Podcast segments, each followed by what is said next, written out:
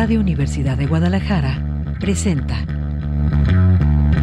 Cosa Pública 2.0. Rubén Martín y Jesús Estrada con los asuntos sociales y políticos más importantes del día. Cosa Pública 2.0.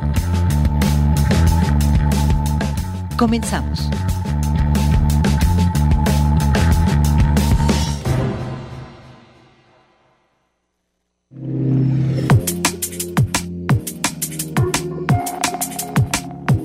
Hola, ¿qué tal?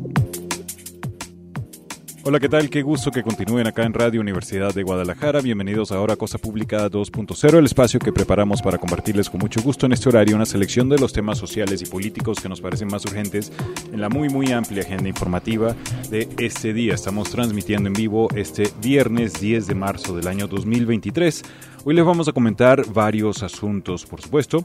Vamos a darle seguimiento a eh, los ecos, digamos, que hay y todavía actividades en torno al 8 de marzo, Día Internacional de las Mujeres. Hay reacciones de parte de autoridades también hay todavía muchas convocatorias y todavía, sobre todo, hay eh, reportes que queremos compartir con ustedes de lo que ocurrió este miércoles pasado, más allá de las grandes ciudades, sino en regiones acá de Jalisco, donde también hubo movilizaciones. Ayer escuchamos reportes desde eh, Ocotlán y Lagos de Moreno. Hoy vamos a compartirles reportes también de las movilizaciones que se realizaron en otros puntos, por ejemplo, en Ciudad Guzmán y en otras ciudades. Más adelante vamos a compartir compartirles estos reportes, también algunos casos de denuncias de abuso sexual de parte de una alumna contra un maestro en Chapala y también de parte de estudiantes de la Prepa 9, alumnas que están exigiendo mayor seguridad eh, en este marco. También hay otros asuntos que vamos a tocar el día de hoy, sobre todo que tienen que ver con la crisis en torno a personas desaparecidas. Y esto porque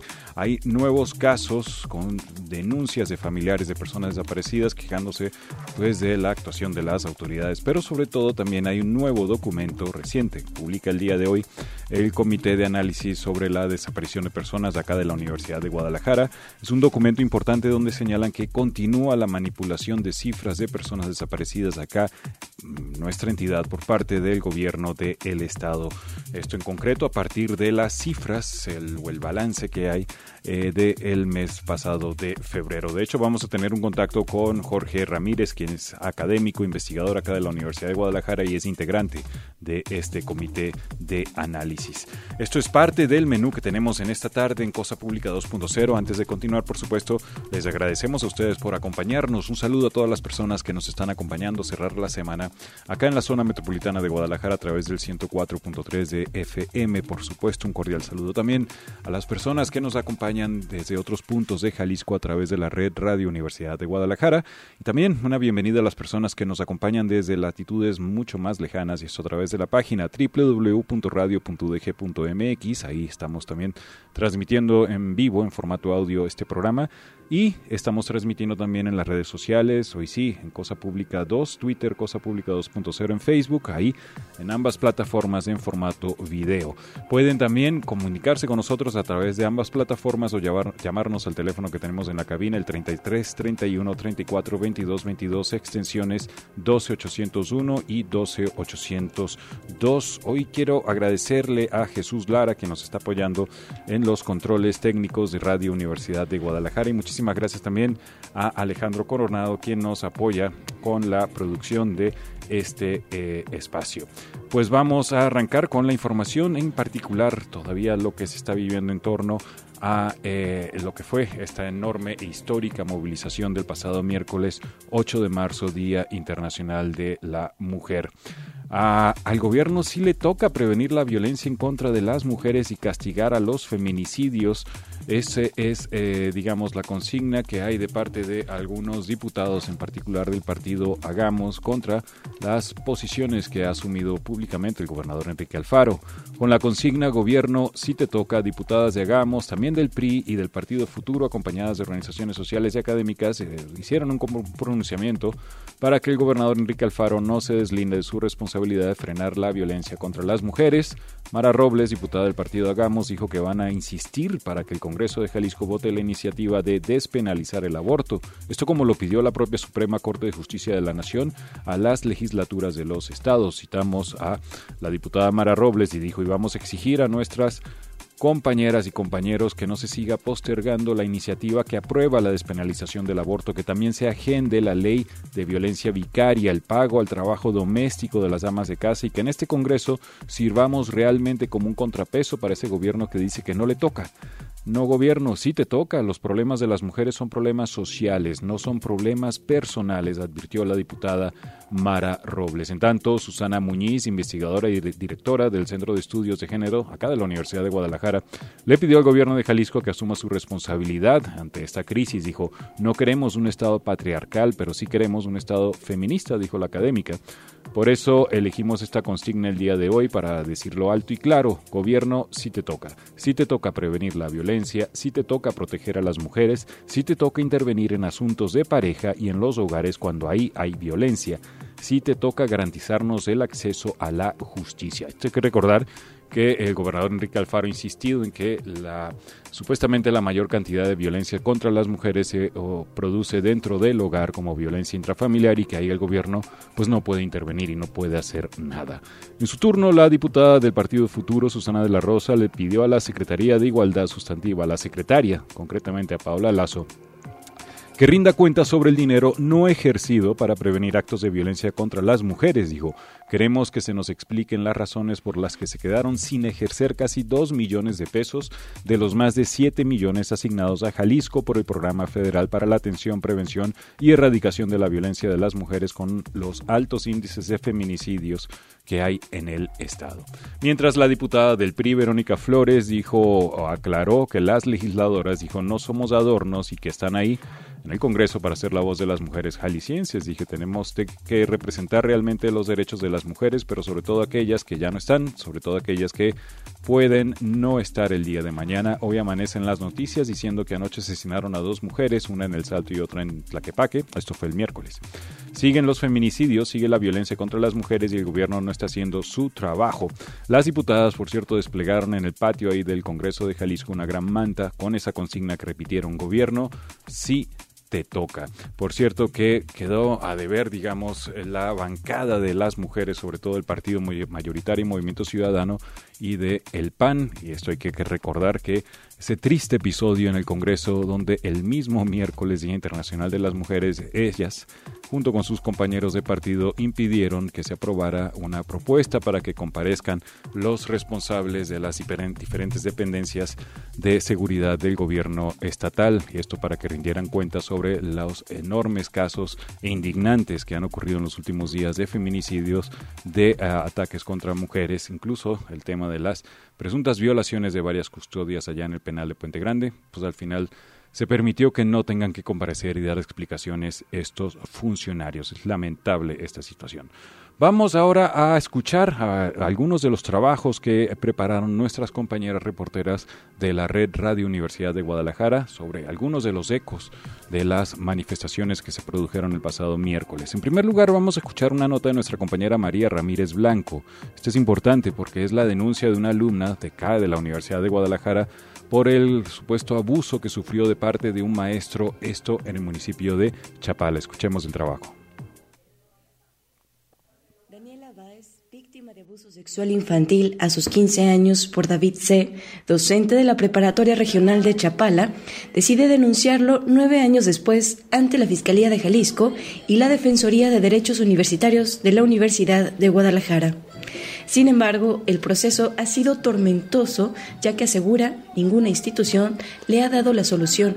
Al contrario, han sido omisas y hasta han encubierto a su presunto agresor. El 21, que yo ya cuento con unas herramientas que a los 15 años definitivamente no tenía, eh, denuncio en la fiscalía por abuso sexual infantil a esta persona. Hace unos meses se llevó a cabo la primera audiencia en la que un juez que también pertenece a esa casa de estudios, José Luis Ceja Arias, él es maestro eh, del CUSH, pero tengo entendido que a partir de marzo, cuando yo inicio mi proceso, él entra en licencia. El 17 de febrero del 2023, Daniela manda un escrito dirigido al rector de la UDG, Ricardo Villanueva Lomelí, y al director del Sistema de Educación Media Superior, César Antonio Barba Delgadillo, para solicitar una resolución justa, ya que el pasado 15 de marzo de 2022 denunció ante la Defensoría de Derechos Universitarios de la UDG, donde le dijeron que la resolución fue cesar a David C. de su puesto. Sin embargo, la víctima refirió que no le dieron el formato por escrito ante el argumento de proteger los datos del docente señalado. Hace unos meses, gracias al primer contacto de CUSEI, me entero que no me dan nada no porque haya protección de datos, sino porque dicha resolución no existe. Incluso una persona de la red universitaria que la apoya, pero que por cuestiones de seguridad no revela su nombre, le dice lo siguiente. Hola chula, ¿cómo estás? Mira, hay un tema importante que requerimos hacer y que quiero echarte la mano. Eh, ayer me encontré con uno de recursos humanos de ahí de rectoría y pues salieron muchísimos temas al, a la mesa y estuvo muy curioso porque él menciona que había habido asuntos o casos que no había tenido resolutivo y que para él eran de mucha gravedad. Entonces empieza a hablar como, no, no habló del maestro, pero, o sea, ni del lugar, pero era tu situación. Entonces le dije, oye, yo conozco ese caso. Y me dice, es que no ha habido una resolución por parte del CENS. O sea, nosotros como recursos humanos sí la vimos. Pero eso no, eso no genera que el maestro no pueda regresar, porque al final desde el CENS, desde la comisión, no ha habido una resolución. Sin embargo, Erika Loyo, jefa de la Unidad para la Igualdad de la Universidad de Guadalajara, aseguró que el profesor sí fue cesado de sus labores desde el año pasado, pero quedó en mandar el documento oficial de la resolución, el cual le negaron a Daniela en su momento. La joven contó que el profesor agresor la llevaba a una finca donde la alcoholizaba y le hacía practicar sexo oral mientras la grababa haciéndolo. De este caso, Daniela denuncia que las autoridades de la Universidad de Guadalajara no son las únicas omisas y que han encubierto al presunto agresor de la joven, quien comparte que en el Ministerio Público también le hicieron pasar por un trago amargo. Primero, porque no le notificaron de la audiencia y segundo, por lo que a viva voz ella describe. Mi salud mental, horrible, o sea, a mí me pusieron a transcribir mi denuncia dos horas y media donde tenía que transcribir lo que estaba diciendo este señor y lo que estaba diciendo el juez. Pero yo aguanto vara, porque si a mí me toca defenderme, yo me defiendo. Las autoridades decidieron no vincular a proceso al profesor denunciado y la UDG no le ha dado la resolución por parte de la Defensoría de Derechos Universitarios.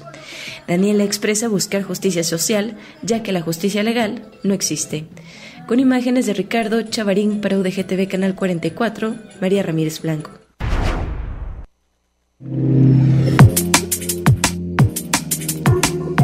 Aquí está esta denuncia tan, tan grave que está presentando esta estudiante de la Universidad de Guadalajara.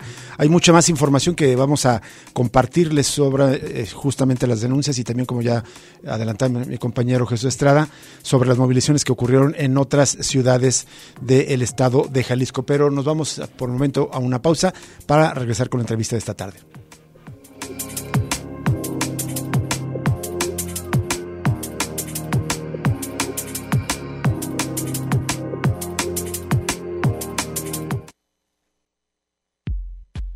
Ya regresa Cosa Pública 2.0 con Rubén Martín y Jesús Estrada.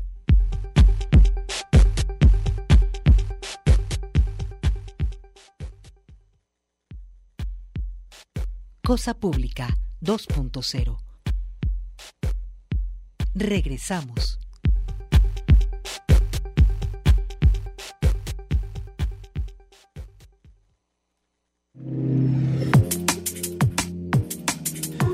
Seguimos en Cosa Pública 2.0. Muchas gracias por permanecer en sintonía con nosotros aquí en Radio Universidad de Guadalajara.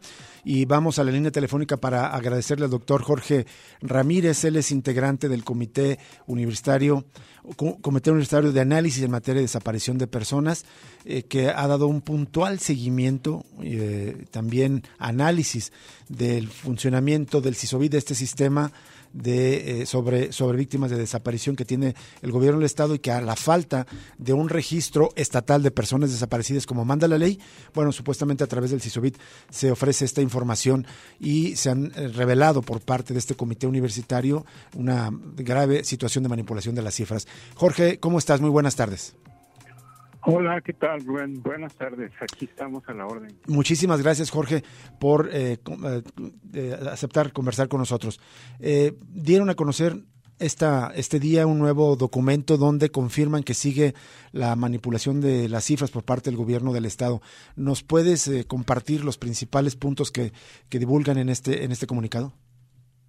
Sí, sí, claro, con mucho gusto. Este, pues como ha sido ya costumbre en el gobierno del Estado, eh, vuelven a reportar cifras este, que no son creíbles. Estamos hablando de nuevo de, cifras a la baja en materia de personas desaparecidas que no se corresponden ni siquiera con la lógica. Otra vez estamos con denuncias que, que se acumulan mes con mes, pero que no se suman a, a, la, a la cifra final, ¿no? Estamos, en este caso particular de febrero, hablando de 173 denuncias nuevas de personas desaparecidas que no se localizaron en el mes, pero paradójicamente solo aparecen eh, sumadas 44 en el total.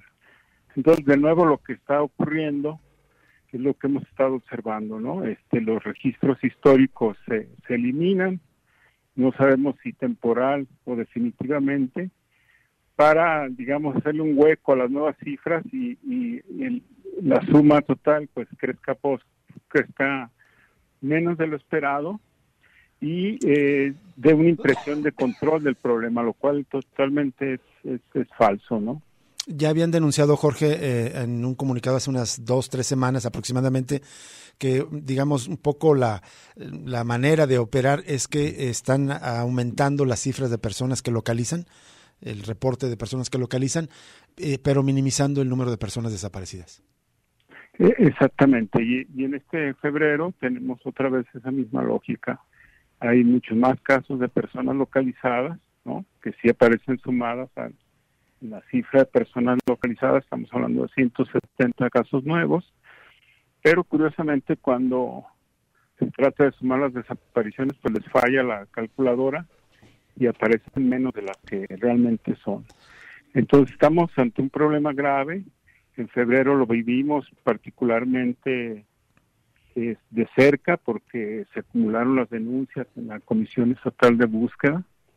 Eh, hubo realmente una crisis durante el mes de febrero y curiosamente en el, en el ajuste de cifras que hacen en el reporte, pues no se ve esa, esa crisis ¿no? que se vivió eh, tenemos varios casos muy activos, pendientes de personas localizadas donde las familias se han movilizado y eh, no han sido resueltos, ¿no? Tuvimos también, y, todos lo pudimos ver, eh, una movilización de helicópteros justo en, esa, en esos días del 9-10 de febrero que respondían a, esas, a esa situación de emergencia, ¿no? Helicópteros rondando la ciudad este, tratando yo supongo de localizar los, los vehículos, ¿no? Donde eh, se tienen características de que utilizan para desaparecer personas. Así es, Jorge. ¿Y en, por qué crees que esté ocurriendo esta, esta tendencia? Y, también decían en el comunicado un asunto importante, pues que están manipulando, cambiando eh, y manipulando las cifras todo, todo el tiempo. ¿Por qué está ocurriendo esto? ¿Es una intención deliberada de, subestimar el problema, la, la crisis de desaparición de personas? Sí, como lo, lo dijimos en el, en el comunicado que hoy emitimos del comité, este es claro que están tratando de resolver el problema en el escritorio, ¿no? Con las cifras, las manipulan hasta el último minuto. Ayer incluso fue, pues ya prácticamente se tocó niveles de absurdo porque a las nueve de la, de la, de la noche, en el reporte que hicieron de actualización, había una cifra, no les gustaron, parece, las, las sacaron y a las doce de la noche presentan otras cifras. Estamos hablando de que tuvieron nueve días para integrar un reporte, porque estamos hablando de los datos de, de febrero, ni siquiera son los de marzo.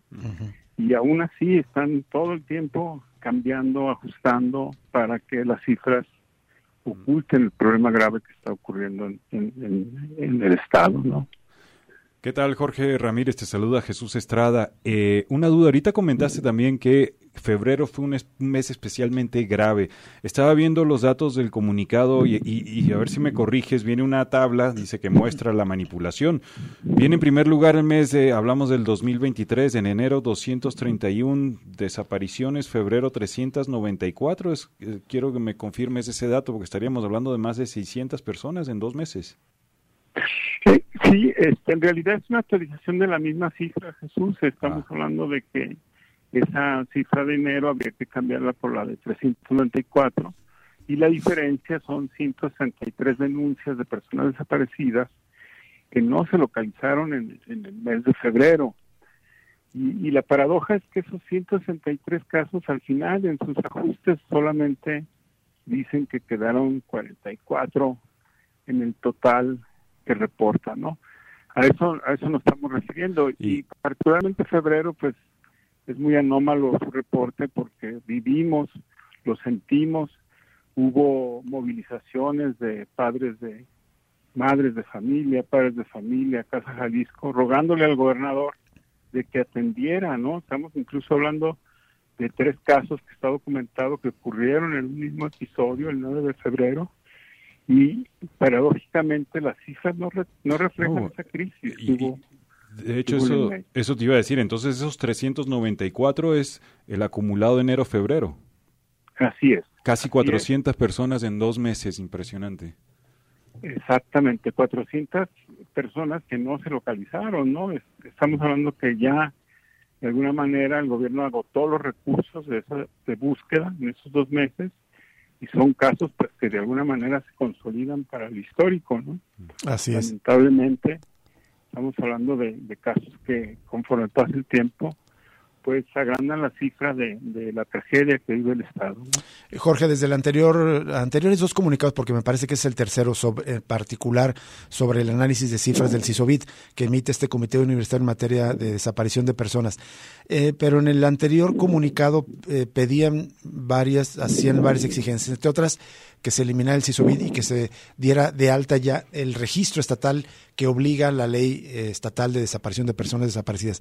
¿Ha habido alguna eh, comunicación de parte de las autoridades especializadas, de las agencias del gobierno del Estado, como la Comisión Estatal de Búsqueda o la Fiscalía Especial en Personas Desaparecidas o Fiscalía o Secretaría General de Gobierno que se pongan de acuerdo con ustedes o en contacto con ustedes para atender estas peticiones? No, fíjate que no, en lo absoluto. El, gobierno del Estado sigue en esa política de, silencio. Emitieron un comunicado que realmente pues es para consumo interno porque siguen hablando de los problemas enormes aparentemente para tener cifras consolidadas. Eso es falso. Tienen casi dos años de demora en, en, publicar un registro como lo manda, lo pide la ley, no lo han hecho. Entonces no pueden ahora estar todavía con excusas de por qué no hay todavía un registro real, confiable, este, en tiempo real de lo que está sucediendo en materia de desaparición. Y ahí eh, lo que está haciendo el gobierno del Estado, pues está traicionando, está incumpliendo con un derecho de todos a saber la verdad. Este, no basta que comenten con los colectivos, que digan y se disculpen con ellos el problema. La aclaración debe ser pública porque el derecho a la verdad sobre desaparición forzada es de toda la sociedad y ellos están incumpliendo con ese derecho. Así es. En ese comunicado al que haces alusión que emite el gobierno del Estado, pues prácticamente responsabilizaba al Registro Nacional de Personas Desaparecidas de que no estuvieran cumpliendo con su obligación de reportar datos. Decían que había, eh, pues, eh, aparentemente registros duplicados y otras, eh, otros problemas, pero no atribuibles al gobierno del Estado, sino más bien al Registro Nacional. Sí, esa ha sido la estrategia. Ellos no tienen nada que ver con el problema. Cuando estamos hablando de un incumplimiento de una norma local, la ley de, estatal de, personas desaparecidas los obligaba desde marzo del, 21 a empezar esos trabajos de publicar un registro confiable. No lo han hecho Y, la verdad es un problema muy grave porque no se trata de un tema de estadística, sino de llevar el seguimiento, el monitoreo, el pulso de un problema vital del Estado, un problema grave que implica justamente la afectación a familias, no, a numerosas familias que están padeciendo desapariciones. Y, y, esto tiene efectos muy, muy graves, porque al no reconocer esas cifras, pues eventualmente también ni siquiera se les está buscando, ¿no? Exacto, y eso es lo que lo que también se quejan mucho las familias, ¿no? Hay una saturación, hay una, un desborde y, y no hay la atención debida, ¿no? En la medida en que esto se privatiza, no se hace público, no hay alarmas, no se dice la gravedad, pues el problema se vuelve como un asunto de particulares, que no es el caso. ¿no? Así es, así es. Y bueno, todo eso no sé si coincidas, aquí lo hemos considerado de esta manera, aquí en Cosa Cero, que es como un intento deliberado del gobierno del Estado para limpiarle la imagen al gobernador y a su gobierno de quizás el principal problema social y político que existe en, aras pues de, de, de mejorarle su imagen de cara a sus aspiraciones políticas, ¿no? Sí, pero yo te, yo te diría que ese intento es totalmente no solo irresponsable, sino improductivo, porque, digamos, tú puedes cuadrar en el escritorio las cifras, pero la realidad está ahí en la calle, está en el dolor de la gente, está en las marchas, lo vimos esta, en esta movilización de mujeres. Un tema importante es el tema de las desapariciones. Entonces, no pueden tapar el sol con un dedo, el problema está ahí, es grave, y qué lástima que, no, no estén reaccionando como, como, deben. Así es. Jorge Ramírez, muchas gracias por aceptar conversar con nosotros desde el Comité eh, Universitario en materia de análisis de personas desaparecidas. Un gusto, Rubén, Jesús. Hasta pronto. Hasta pronto. Igualmente para ti, eh, Jorge Ramírez, integrante de este comité, que está siguiendo muy puntualmente las pues el reporte de cifras, pero como dicen, la manipulación de las cifras de personas desaparecidas. Es gravísimo esto que está ocurriendo desde el gobierno del Estado y siguen sin actualizar el registro nacional. Se va a cumplir un año ya de que el gobierno del Estado eh, está faltando a la ley al no reportar el número de personas desaparecidas ante el registro nacional. Gravísimo lo que está ocurriendo. Nos vamos a una pausa y regresamos con más información en Cosa Pública 2.0.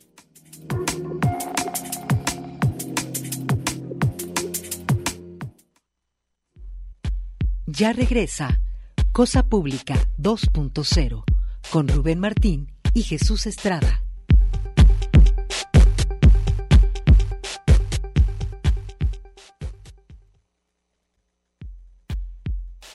Cosa Pública 2.0. Regresamos.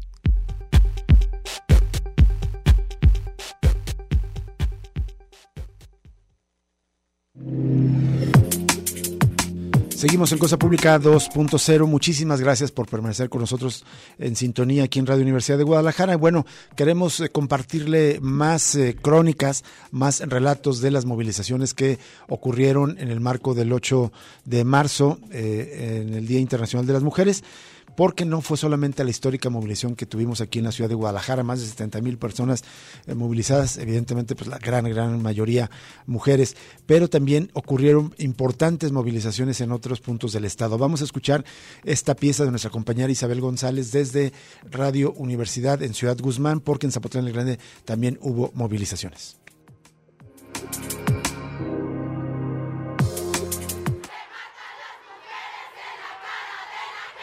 Con un contingente de más de 300 personas, este 8 de marzo en Zapotlán el Grande, las mujeres tomaron las calles para alzar la voz y exigir justicia en contra de sus agresores.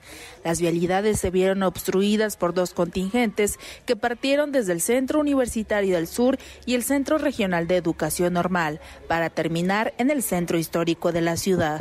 Ahí, una a una, Niñas, adolescentes, jóvenes y madres alzaron la voz para hacer público los abusos que han padecido. Ya hace cuatro años un hijo de puta me golpeó hasta que se cansó por decir que mi trabajo era de putas.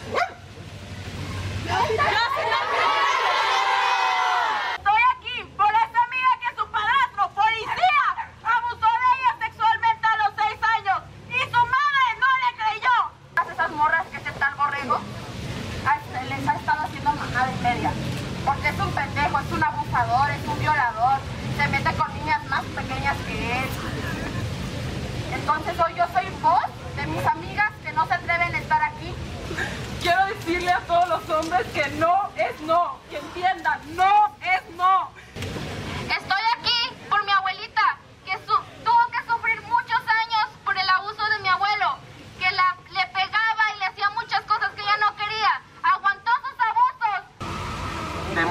Víctima del transfeminicidio.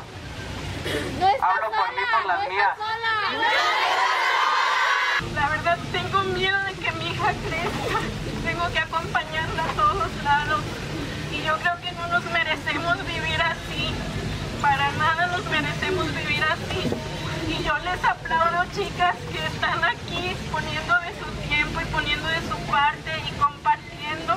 Por todas las foraneas yo paso la voz porque tengo miedo de salir y ya no regresar. Por último, en el hemiciclo Juárez, las marchantes colocaron los tendederos de denuncias que hicieron en sus instituciones educativas, pegaron sus pancartas e hicieron pintas en la plaza principal del municipio.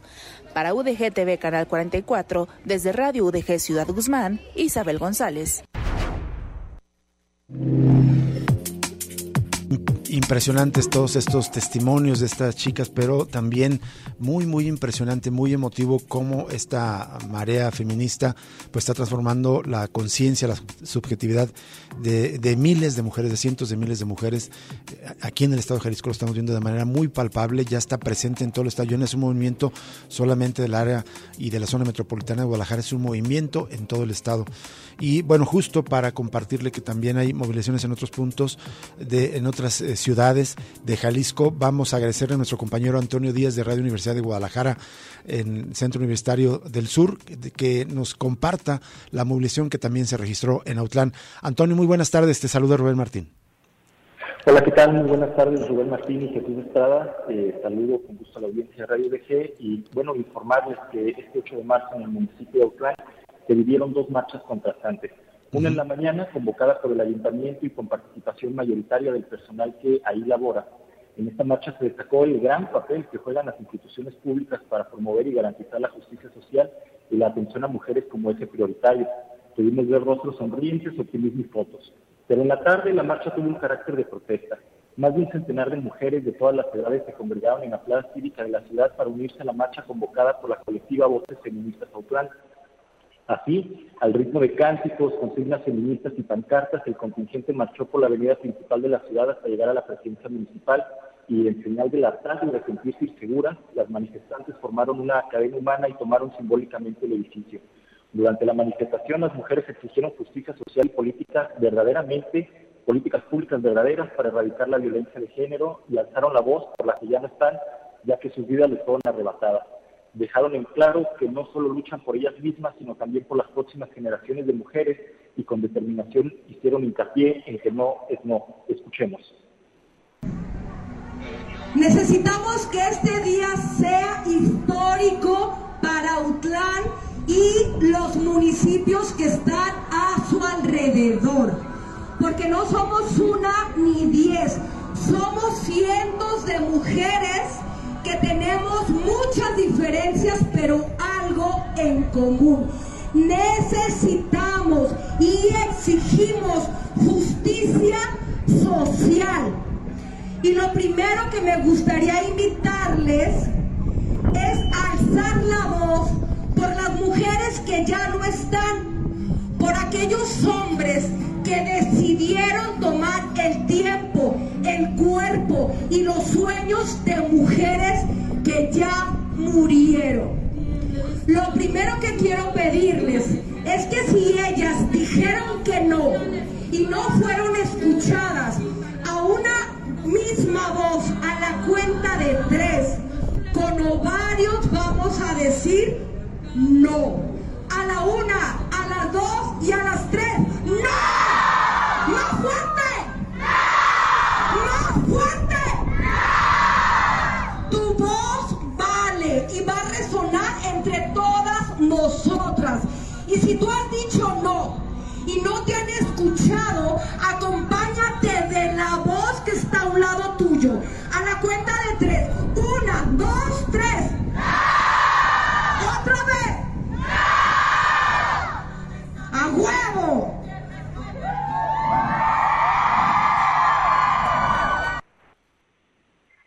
Contra el olvido y las cifras, realizaron el pase de lista de mujeres asesinadas en México respondiendo al unísono presente y en un acto de respeto y en memoria de las mujeres asesinadas guardaron un minuto de silencio. Escuchemos. Aquí tengo la lista de mujeres que mataron, porque hubo quien se sintió con permiso de quitarles la vida. Nosotras, las que seguimos aquí, tenemos que hacerla por nosotras y por las que vienen, por las que no han nacido. Porque hay mujeres atrás que gracias a ellas estamos aquí con el derecho de hablar. Con mucho respeto y muchos ovarios. Cuando yo diga su nombre con mucha fuerza, ustedes van a decir presente porque ellas están presentes. Lista de mujeres que un hombre mató porque era mujer y creía que las mujeres tenemos menos valor que ellos. Vamos a responder presente. Ingrid Escamilla Vargas. Cintia Gómez Rodríguez. Esther Chávez Cano. Teresa de Jesús Saavedra. Fabiola Vianey Leiva. Valeria Carrillo Jasso. Devani Escobar. Michelle Francesca Flores Railaca. Susana Cáceres.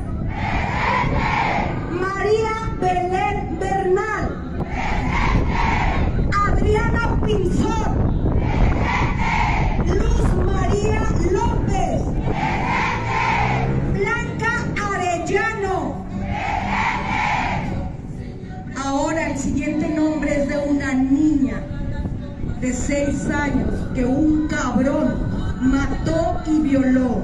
Aquí está presente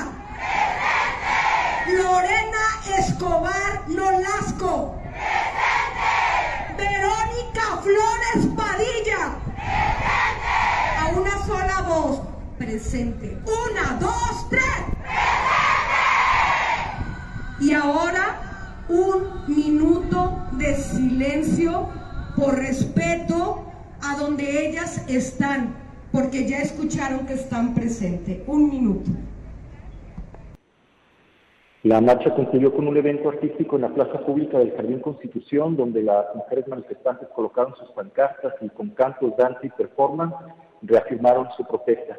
Esa es la información que tenemos desde.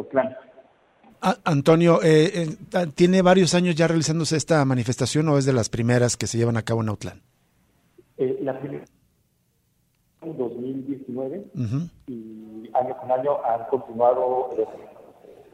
¿Van creciendo la, la asistencia de, de- a, la- a estas manifestaciones eh, del 8M? La primera fue muy nutrida, pero el tema de pandemia también Claro. eh, ocasionó que, que las próximas convocatorias fueran eh, con, con menor cantidad de, de asistentes. Pero eh, este, en esta ocasión sí pudimos ver que se sumaron nuevas colectivas y mayor organización al momento de convocar a, a esta marcha. Antonio, una duda, es, es curioso el contraste muy bien que planteaste de Sí. la marcha oficialista y la marcha reivindicativa de la tarde. Justo esta, en la de la tarde-noche, en la de la protesta, ¿hubo, digamos, reclamos a, a este tipo de evento que realizó el ayuntamiento, entiendo, de una marcha, digamos, oficial? Eh, no, eh, ah, incluso algunas colectivas también participaron en, en la marcha eh, de la mañana, pero desde luego que el, el respaldo más legítimo se sintió en, en este de la noche. El de la tarde, tarde noche. Muy bien. Muchísimas gracias, Antonio Díaz, por compartirnos este, esta crónica, este, esta, este reporte.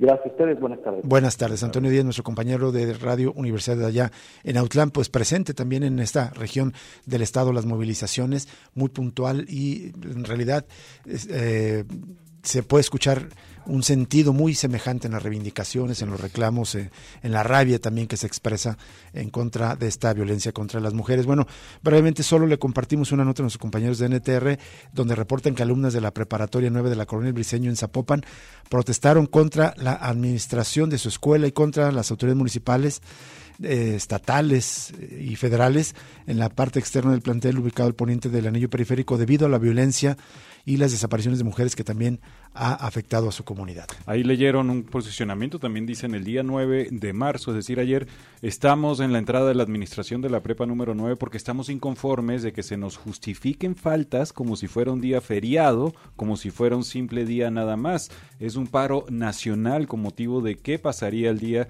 que todas nos, no regresemos, porque ni el gobierno ni las escuelas han hecho nada, no están haciendo ni lo más mínimo para de verdad asegurar que las estudiantes regresemos sanas y salvas. Hay una compañera que desapareció desde el 2021, Ivonne no ha regresado y administración no creo que le justifique la falta y realmente no lo va a hacer. Esto lo dijo una de las estudiantes afuera del plantel.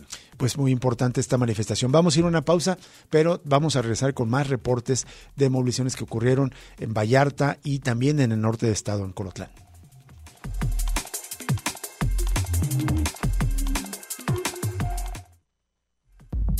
Cosa Pública 2.0 se enriquece con tu opinión.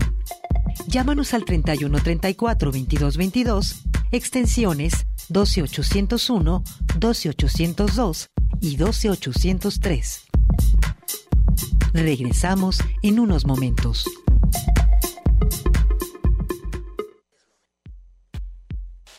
Cosa Pública 2.0. Regresamos.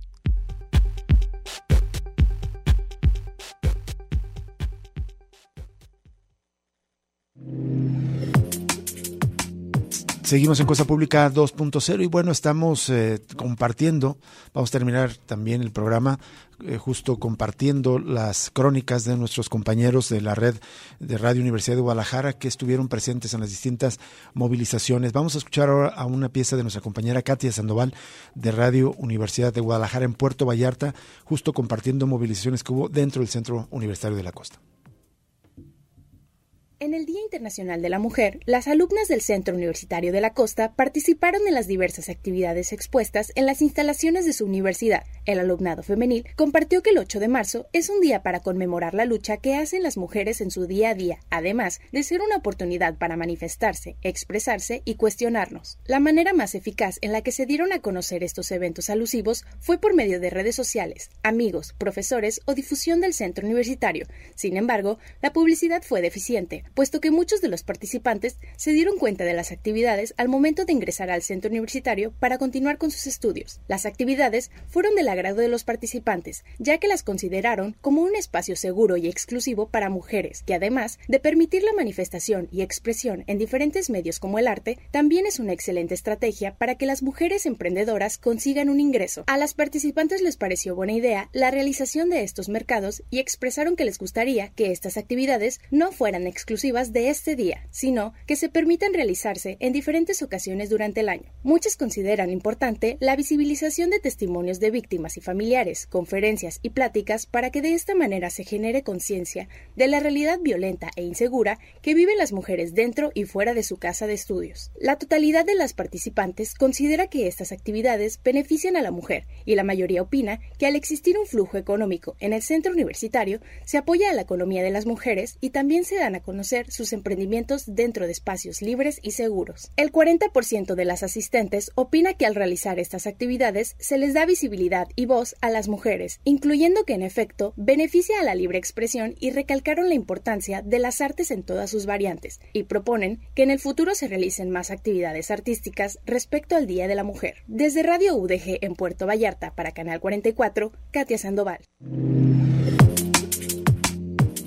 Son las actividades que reportan desde el Centro Universitario de la Costa en Puerto Vallarta y vamos a otro a otra región del estado, en este caso el norte de Jalisco, en Colotlán, donde también hubo movilizaciones. Nuestro compañero Gonzalo Vega, Vela, Gonzalo Vela nos hace este reporte. Gonzalo, muy buenas tardes. Te saluda Rubén Martín. ¿Qué tal, Rubén? Un placer saludarte a ti y a todo el auditorio. Pues en efecto, como bien lo comentas, en Colotlán y prácticamente en todos los municipios del norte de Jalisco hubo movilización en lo que concierne al municipio, que es la cabecera regional, este 8 de marzo, el colectivo feminista y más población se sumó para manifestarse en contra de las situaciones de violencia, abuso y acoso que ellas viven. Esto como parte de las actividades del Día Internacional de la Mujer.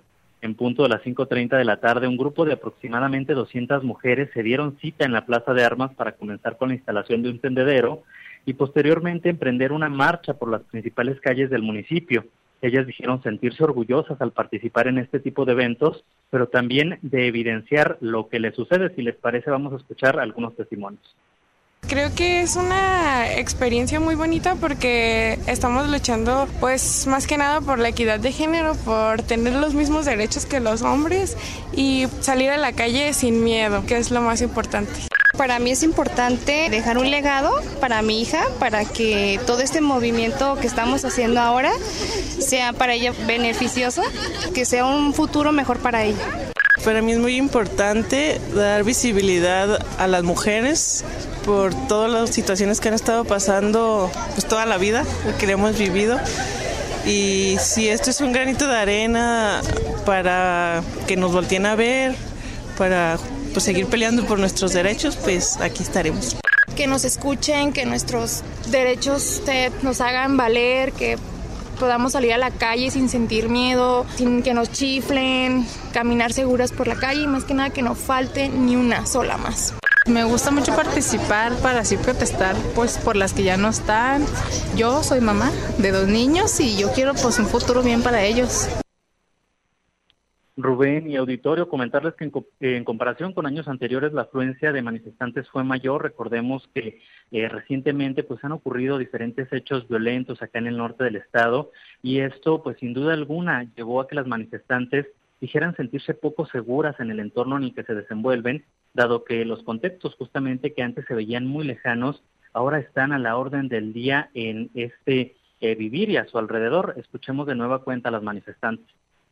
Uno como mujer siento que lo hemos resentido un montón porque, por ejemplo, yo ya no me siento segura saliendo después de las 10 de la noche, ni mucho menos andando sola. Siempre tengo que andar acompañada o así, entonces sí creo que está súper feo. Antes no se escuchaba tanto, yo digo que va en aumento cada vez más cerca de nosotros y pues ahora nos tocó a nuestro municipio y la verdad está horrible. Muchas situaciones creo que se pudieron haber evitado si las autoridades hubieran estado en el momento o, dar más apoyo de, de solamente decir, ah, pues es mi trabajo, pero no hacen más allá. Lo veíamos muy lejano. Yo compartía fichas de búsqueda de personas de Zacatecas, de Michoacán, de Estado de México y pues nos tocó compartir fichas de búsqueda de gente del pueblo y pues se siente bien triste que ya esté aquí y que sean de personas que conocemos, que alguna vez compartimos clases en CrossFit, que eran amigas, conocidas, vecinas. Es horrible, la verdad. Pues está fatal. Yo igual veía que mucha gente desaparecía, pero no era de aquí de Colotlán. Yo decía, bueno, yo aquí en Colotlán estoy segura. Tengo una hija y hoy te puedo decir que incluso salir al parque, salir a una, a una unidad, a pasear con ella me llena de miedo. Ya salimos con miedo porque ahora ya con lo que acaba de pasar de la muerte de la muchacha ya te da miedo salir y no saber con quién te puedas. Bueno, pues esto es parte de lo que se logra recopilar de estas manifestantes. Una vez que se reúne el contingente, recorrió las principales calles del municipio. En su trayecto realizaron algunas pintas y también las mujeres cantaron canciones de feminismo, además de que exigieron justicia por las que ya no están. Se escuchaba, por ejemplo, nombres como justicia para Viviana, Daniela, para Paola. Recordemos que, bueno, pues ellas desaparecieron el año pasado, el 25 de diciembre, y fueron encontradas muertas posteriormente. La suma de autoridades y sociedad es importante para que se frenen hechos de violencia, particularmente los que son en contra de mujeres, dado que este género ha sido el más vulnerado. Por ello, las eh, manifestantes solicitaron la actuación de los tres órdenes de gobierno. Escuchemos esta exigencia. Pues más que nada las autoridades tienen que ponerse las pilas. O sea, aquí nosotras sí hacemos eh, uso de nuestra voz, pero ellos también juegan una parte muy importante de, de lo que es este movimiento, porque ellos son la autoridad, ¿sabes? O sea, ellos pueden portar armas, ellos pueden portar no sé, cosas para defenderse, uno está sin, o sea, con las manos atadas. Y si haces algo, imagínate, o sea, te meten a la cárcel, te hacen cosas, yo qué sé. Y pues yo creo que la, la seguridad está muy fea.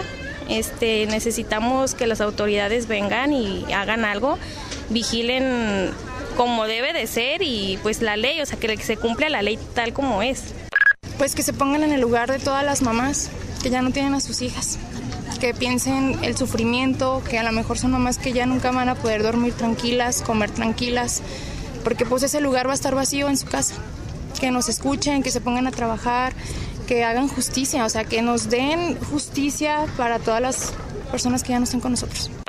Yo siento que comunidad eh, ayudarnos, más este no dejar pasar las cosas, este no, no ver las cosas tan a la ligera, en vez de, de reprimirnos, más bien hablarlo en primera, seguir protestando. Yo pienso que se es buscar un respeto y sobre todo, pues no sé, ayuda de parte de la administración. Pues en sí es una lucha que tal vez vaya a tener, no, no sabemos si tenga un fin.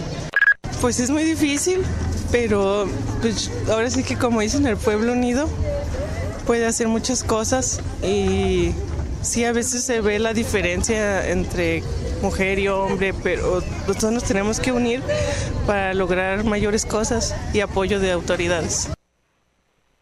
Al finalizar, el contingente regresa a la Plaza de Armas, donde ahí realizaron algunas pintas. Esto como un hecho sin precedente. También tapizaron el kiosco con pancartas e imágenes alusivas al 8 de marzo.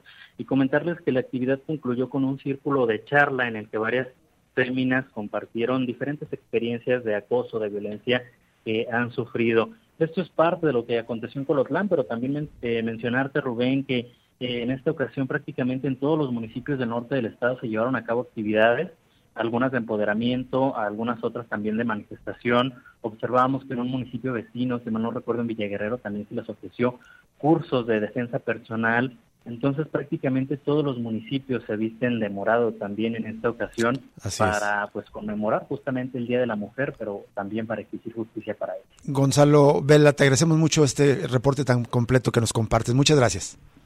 Hasta luego, bonita tarde. Igualmente para ti, a Gonzalo Vela, nuestro compañero desde Radio Universidad de Encolotlán. Con esto nos despedimos con este mosaico de las movilizaciones del 8M en todo el estado. Muchísimas gracias por sintonizarnos. Sigue en Voz de la Luna con nuestra amiga y compañera Gaby Bautista. Le deseamos buen fin de semana, que siga en sintonía de Radio UDG y el próximo lunes lo esperamos en otro análisis crítico de la realidad de Cosa Pública 2.0. Hasta entonces.